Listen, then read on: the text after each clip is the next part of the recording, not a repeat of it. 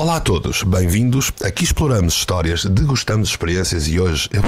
Olá a todos. Hoje vamos falar pelos cotovelos com Mário Portela, o criador deste podcast de nome Falar pelos Cotovelos. Hoje está na posição de entrevistado. Afinal, quem está por detrás deste grandioso projeto Portugal Místico? E quem é Mário Portela? Fica connosco desse lado e se ouvires até ao fim, de certeza que sairás mais enriquecido com mais uma experiência de vida. Ao que parece então, também não te escapas. Vamos finalmente conhecer o homem por trás da máquina.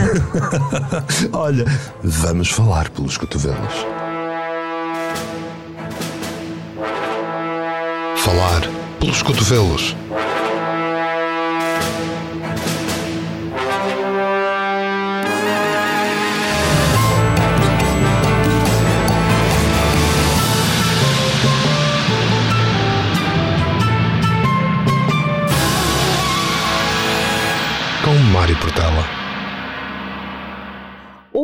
Temos o privilégio de falar pelos cotovelos com o criador e o mentor da rádio online Portugal Místico, Mário Portela. Em 1999 fundou o projeto Portugal Místico, naquela que é hoje considerada a melhor cidade do mundo, no Porto. E acredito que não é apenas uma coincidência, porque este seu projeto foi criado com a intenção de desmistificar o oculto e as superstições, inquietação que lhe surgiu desde muito novo. Este projeto inclui um espaço terapêutico que, ao longo dos anos, tem elevado a dignidade das terapias holísticas. Inclui também a sua escola, onde cria e ensina de raiz novas terapias, como a terapia de progressão CRIA, a terapia reanimática, a terosofia, a PNL, florais de bar, entre outras terapias holísticas também mais tradicionais. Criou o projeto literário Ordo, onde é produtor, autor e escritor, embora prefira ser chamado de contador de histórias. O certo é que escreveu o famoso livro Quem Cala Consente, que é também o nome do seu podcast pessoal. Escreveu a trilogia de mistério Envelope Amarelo, Cristal Escarlate e Pássaro Azul e ainda conseguiu surpreender-nos com um livro de poesia. O nosso convidado é, acima de tudo, um criador de projetos para que o público possa adquirir a capacidade de pensar por si mesmo. Este podcast é patrocinado pela rádio do canal Portugal Místico, uma rádio online que foi inteiramente feita para ti. Não é incrível? Tens blocos musicais durante 24 horas do dia, tens meditações logo ali, de manhãzinha, um podcast que surpresa à hora do almoço e depois, pela noite, podcasts inéditos a não perder. É só ouvir em radio.portugalmístico.com. Olá, Mário. Obrigada por me deixares e me convidares para fazer um, estas perguntas e dar-te a conhecer um bocadinho às outras pessoas uh, no papel de entrevistado. Além de nos conhecermos há alguns anos, como pessoa, conheço também uh, no papel de terapeuta. És guia kármico, és terapeuta energético, és terapeuta holístico uh, e trabalhas também na área do desenvolvimento pessoal. Uh, desta forma, queres, além disto, dizer a todos nós quem é o Mário Portela? Obrigado, Margarida. Bem, antes de mais, eu quero agradecer a todos os que se juntaram a esta iniciativa de fazer uma entrevista a mim próprio. E sim, vamos falar sobre Mário Portela. Uh, quem é Mário Portela? Basicamente, eu sou uma pessoa que quer fazer sempre mais, chegar sempre mais longe. Sou um inquieto, sou uma pessoa que tenta, acima de tudo, atingir o máximo possível que é capaz e todos os dias me desafio a fazer mais e melhor. Quando me defino, gosto de dizer acima de tudo que eu sou um místico ou um esotérico, se quiseres. Olá, Mário. O que é ser esotérico? Olá, Olímpia.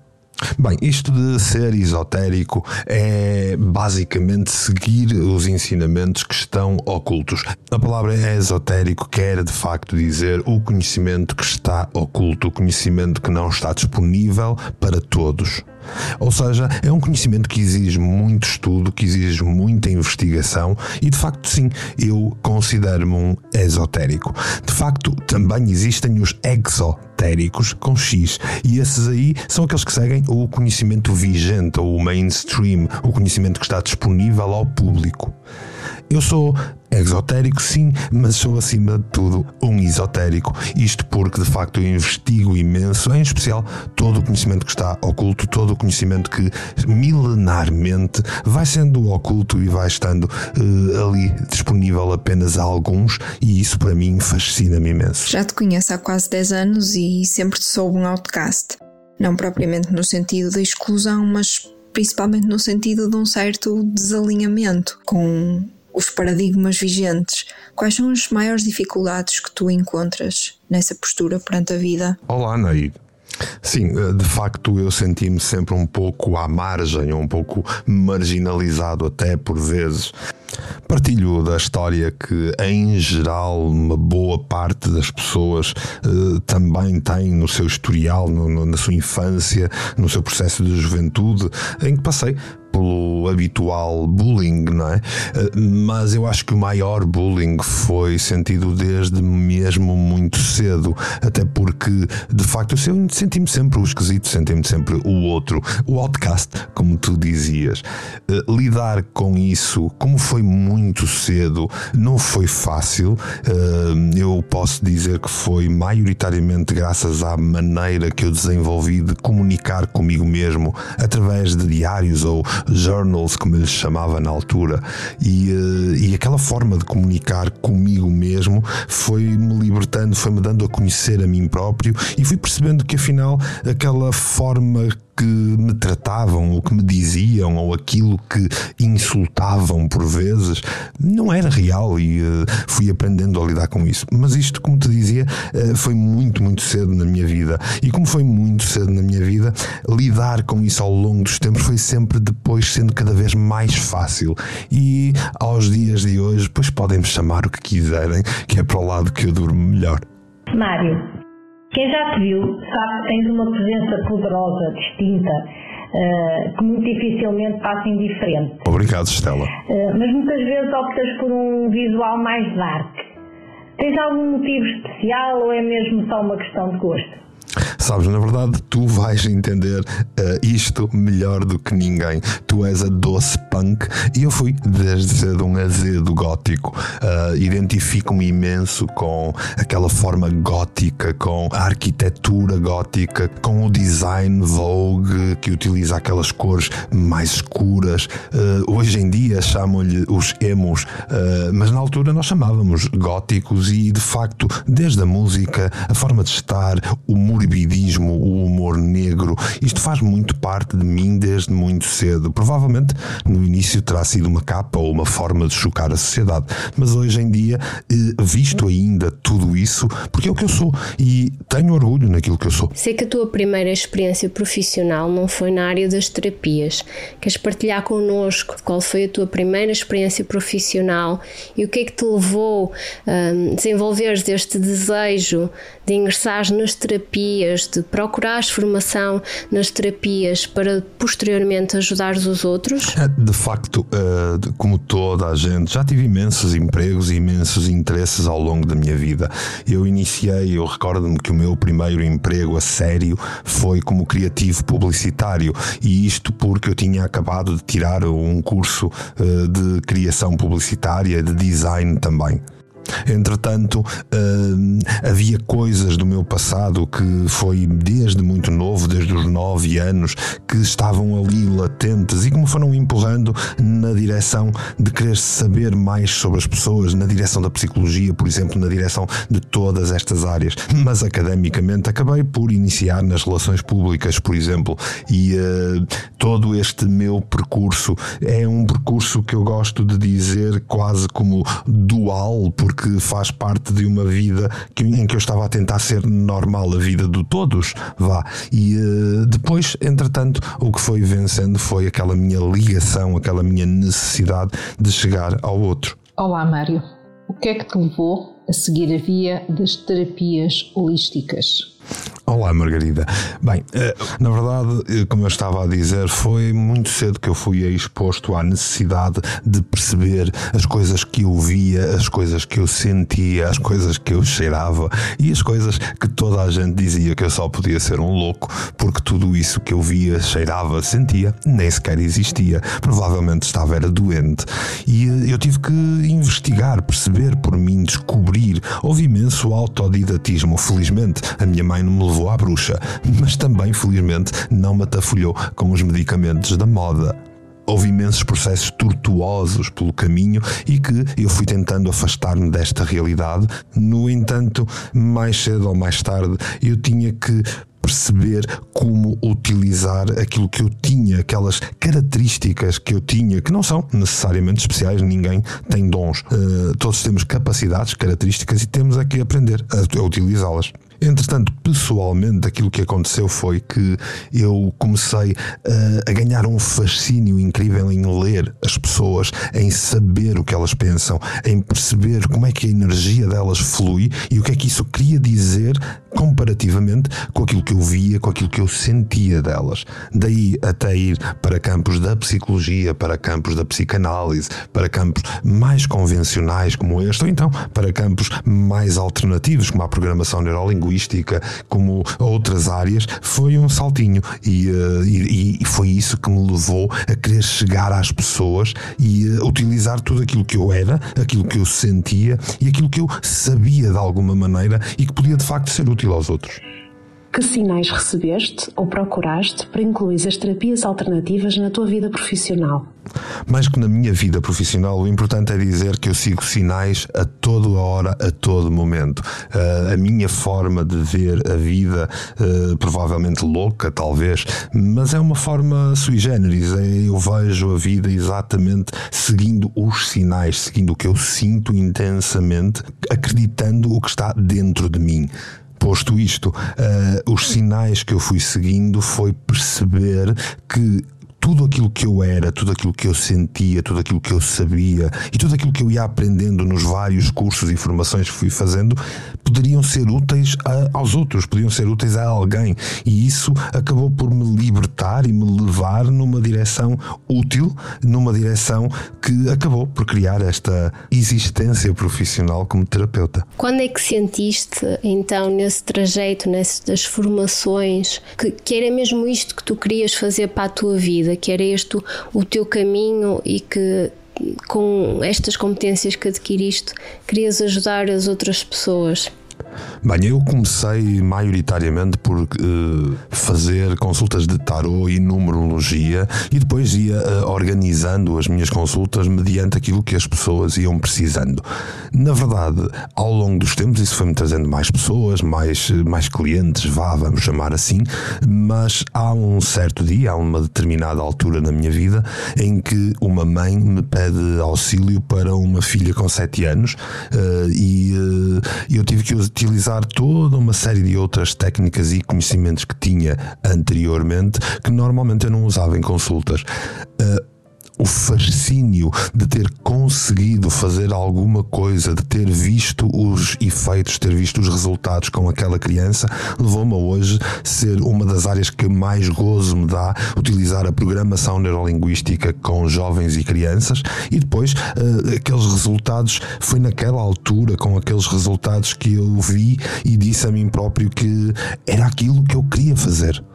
Olá Mário, em relação às formações e terapias que facilitas, com qual te identificas mais? Olá Isabel, eh, eu posso dizer-te que eu comecei pela astrologia e através da astrologia, por eh, interpostas partes e através de alguns contactos que eu tinha na altura, eu fui apresentado a outras áreas que estavam interligadas. E aquilo que sempre me fascinou é a interligação, a interdisciplinaridade das coisas. Ou seja, eu comecei na astrologia, vi que o tarot tinha tudo a ver, entretanto percebo que a cabala é uh, uma espécie de, de cola para tudo isto, e isso leva-me na direção da numerologia, leva-me na direção de uma série de outras outras áreas esotéricas. Portanto, esotericamente, eu não te sei dizer uh, com qual me identifico mais, porque na verdade eu uso-as a todas numa espécie de, de, de uma mescla uh, de conhecimentos, porque nós não conseguimos ser uma percentagem de nós mesmos. Agora, se formos para outras áreas,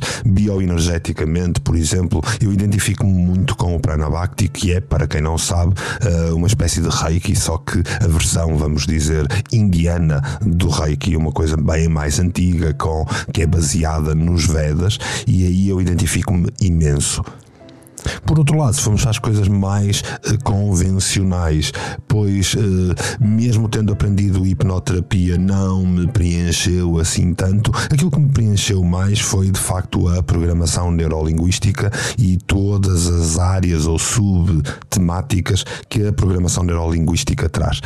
Hoje em dia, eu não posso deixar de acrescentar que estou completamente fascinado por uma técnica que eu tenho vindo a desenvolver e, e a misturar, que nasce na psicanálise, que nasce numa série de outras técnicas chamada reanimática e que algumas pessoas já foram expostas a isso através de alguns cursos em tempos pandémicos que não correram até ao final como deviam ter corrido, mas agora também temos tempo de recuperar e a reanimática em breve estará uh, disponível para toda a gente. Olá Mário, viva! Qual é o verdadeiro propósito da tua vida? E, e não falo só daquilo que, que, normalmente nós entendemos como propósito profissional. Eu queria que me falasses sobretudo do teu propósito pessoal de vida, ou seja, um, que explorasses para além da, da, daquilo que tu fazes profissionalmente, mas aquilo que tu sentes em ti como realmente propósito pessoal de vida, ou missão de vida. Olá Liliana, uh, na verdade é fácil responder-te a isso porque eu considero que o meu propósito de vida, pelo menos aquilo que eu sinto como a minha missão, aquilo que me satisfaz, aquilo que me leva mais longe a sentir-me eu próprio, é ensinar. E ensinar leva-me a querer saber tudo para poder transmitir. Eu costumo dizer que se eu puder aprender muita coisa e depois ensinar de uma maneira a que os outros não precisem de tomar o mesmo tempo de investigação para atingir o mesmo nível a que eu cheguei, então a minha parte está feita. E neste caminho todo, o que te fez mais feliz? Olá, linda.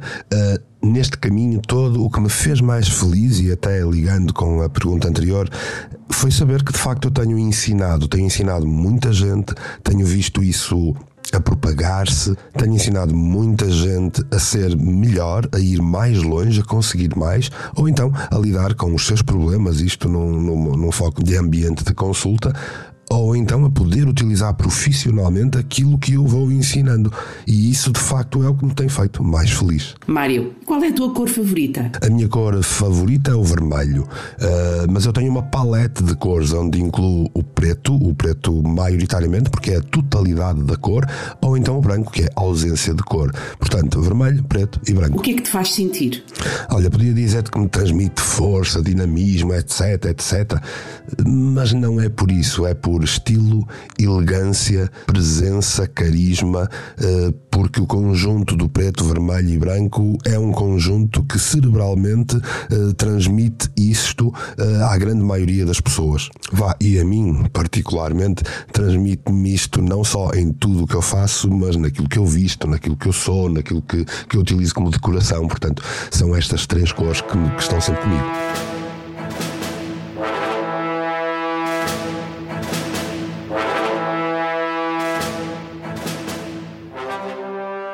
Mário, tu fazes semanal e religiosamente o georritmo. Pelo que percebo, alias a astrologia com uma série extraordinária de conhecimentos que possuis. Queres falar uh, um pouco sobre esse teu trabalho, que para mim e para muita gente que eu conheço, uh, serve como um guia semanal das energias expectáveis? Olha, Estela, eh, o georritmo começou há já vários anos e ao longo dos tempos ele foi melhorando e aprimorando as coisas. Eh, na verdade, o georritmo tem de facto uma espécie de astrologia multidisciplinar por detrás. Eh, todos os índices iniciam a sua análise e a sua ponderação na astrologia dita ocidental, mas eu também vou ali beber um bocadinho por comparação na astrologia védica e depois, através da número numerologia iniciática, eu vou fazer uma, um encontro vá de saberes e tentar encontrar, eh, não só nas expectações de planetas e asteroides eh, mais importantes no, para, para uma semana inteira, encontrar também toda a energia que está prevista a nível numerológico e tentar generalizar ao máximo. Não é de todo um horóscopo, eh, é uma coisa que tem a ver com a zona, é aquilo que a energia nos traz. Na verdade, como eu costumo dizer, é como ter um, uma previsão meteorológica. Eu digo-te o tipo de energia e tu levas guarda-chuva se quiseres. Claro que o georritmo não fica por aqui, ele avalia também o efeito lunar, é um índice que faz a análise e o cruzamento dos dados uh, do efeito magnético sobre a Terra, as flutuações das marés, as fases da Lua, coisas que milenarmente são conhecidas. Aliás, almanaques antigos, uh, as técnicas de almanaque antigas já falavam disto. Por fim, eu vou acrescentar a todos estes índices os dados oficiais das previsões geomagnéticas e de atividade solar do British Geological Survey onde depois eu vou ponderar todos os efeitos geomagnéticos, ressonância de Schumann, etc. Uma série de coisas que é colhida por satélites e depois encontras então um georritmo que é semanal, onde eu tento dar um texto para informar todos sobre as energias da semana e depois todos os dias publico no canal Portugal Místico, publico os índices específicos àqueles dias e um, um conselho para aquele dia que vai avaliar o lado corporal, o lado emocional, o lado intelectual, financeiro, espiritual e até global, vá. E este é já um trabalho conhecido diário do Portugal Místico. Já agora, por que o nome Portugal Místico? Como é que, uh, de onde é que veio a ideia e como é que ele nasceu? Olha, vai parecer estranho, mas vindo de mim eh, já é esquisito por natureza. Eu sonhei com esse nome há muito tempo atrás e em 1999, mais precisamente no dia a seguir ao meu dia de aniversário, em 99, eh, eu olhei para os céus, fiz uma simbologia de como estavam as coisas nos céus, fiz uma atribuição simbólica e criei o logotipo. E depois tudo o resto é os motes. E o mote do Portugal Místico é desmistificar, informar, formar em todos os temas que forem esotéricos, místicos ou energéticos. E vá, acrescentemos terapêuticos. Mário, porque guia kármico? E o que é isso ser guia kármico? Olá, Joana. Isto de ser guia kármico começou em 2009, quando eu fui entrevistado pela Júlia Pinheiro, ainda na altura na TVI, e fui entrevistado por ela. E no intervalo estávamos em conversa e ela queria dizer o que é que eu era e queria me dar um rótulo. Eu abomino rótulos, como deves saber, aliás, conheces-me há muitos anos, abomino rótulos. E, uh, e ela queria saber se me ia chamar médium. Eu até lhe disse que não era médium, porque eu até sou bastante alto, portanto não podia ser e então ela queria arranjar um nome.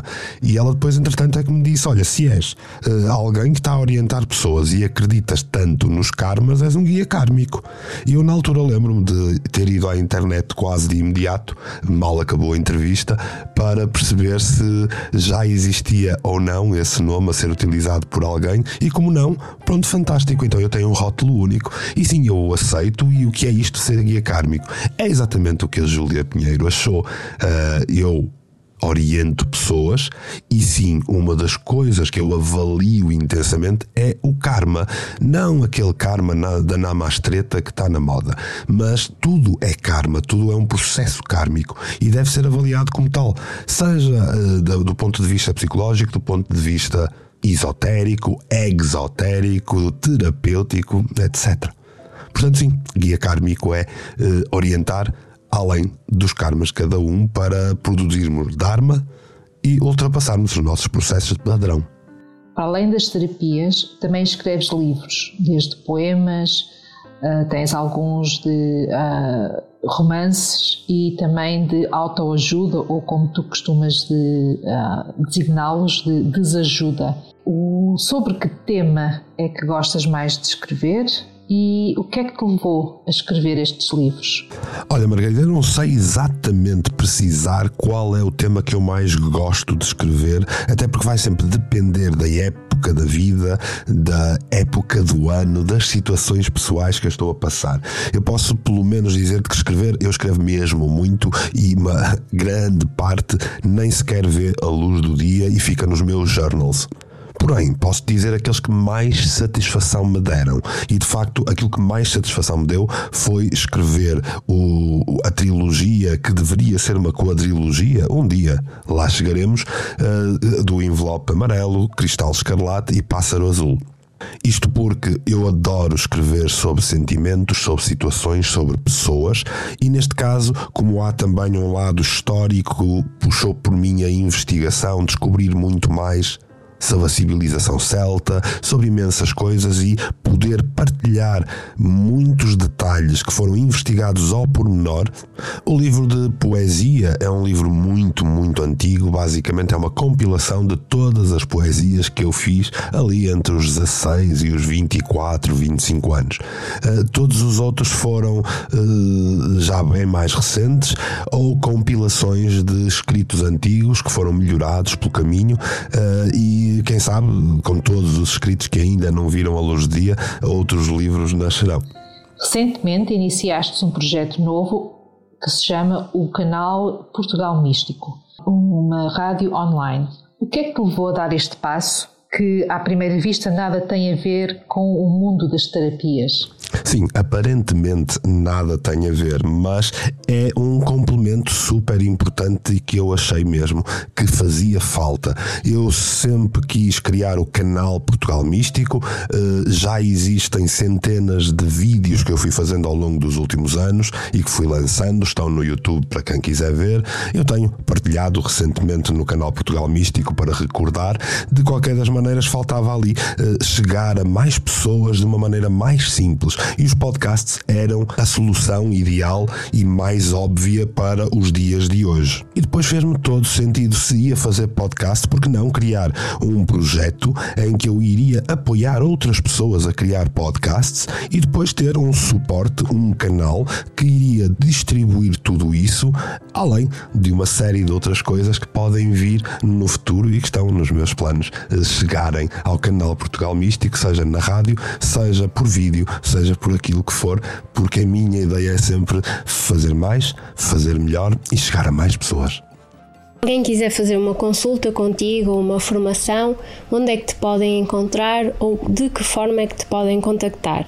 Ora bem, eu estou em todo o lado, salvo seja, não é? Uh, podem encontrar-me visitando portugalmístico.com, guiacarmico.com, podem encontrar-me no Facebook, no Instagram, através dos vários e-mails que estão disponíveis, por telefone. Olha, podem encontrar-me até através deste podcast que eu espero que de facto esteja a agradar a todos e que provoque mais pessoas a querer ligar-se a nós. E para terminar, qual a pergunta que não te fiz e que deveria ter feito? Bem, na verdade não é para terminar, porque de facto eu sinto-me um privilegiado porque recebi mesmo muitas perguntas de algumas das pessoas que eu fui entrevistando aqui para o podcast Falar pelos Cotovelos e uh, se há mais perguntas, há. Se haveria outras para fazer perguntas, pois também haveria. É que eu tenho uma lista de imensas perguntas que não fazia sentido simplesmente eliminá-las, então eu vou respondê-las. Algumas profundas, algumas mais divertidas e até vão eh, rematar muito bem este podcast. Só que este já está grande. E isso vai ficar tudo na segunda parte deste podcast Falar pelos Cotovelos com Mário Portela. Da mesma forma, queria agradecer profundamente a todos os que ouviram este podcast, seja na rádio do Canal Portugal Místico ou em qualquer outro suporte. Porque, já sabem, o podcast está em todas as plataformas. Ainda não ouviram as anteriores? Não te esqueças de participar ativamente através de comentários nas várias redes sociais, dá-me feedback, diz-me o que achaste, sugere-me convidados e mostra que gostaste. Ouve a Rádio Canal Portugal Místico em rádio.portugalmístico.com. Obrigado por estares desse lado. Voltaremos na próxima semana para falar dos cotovelos.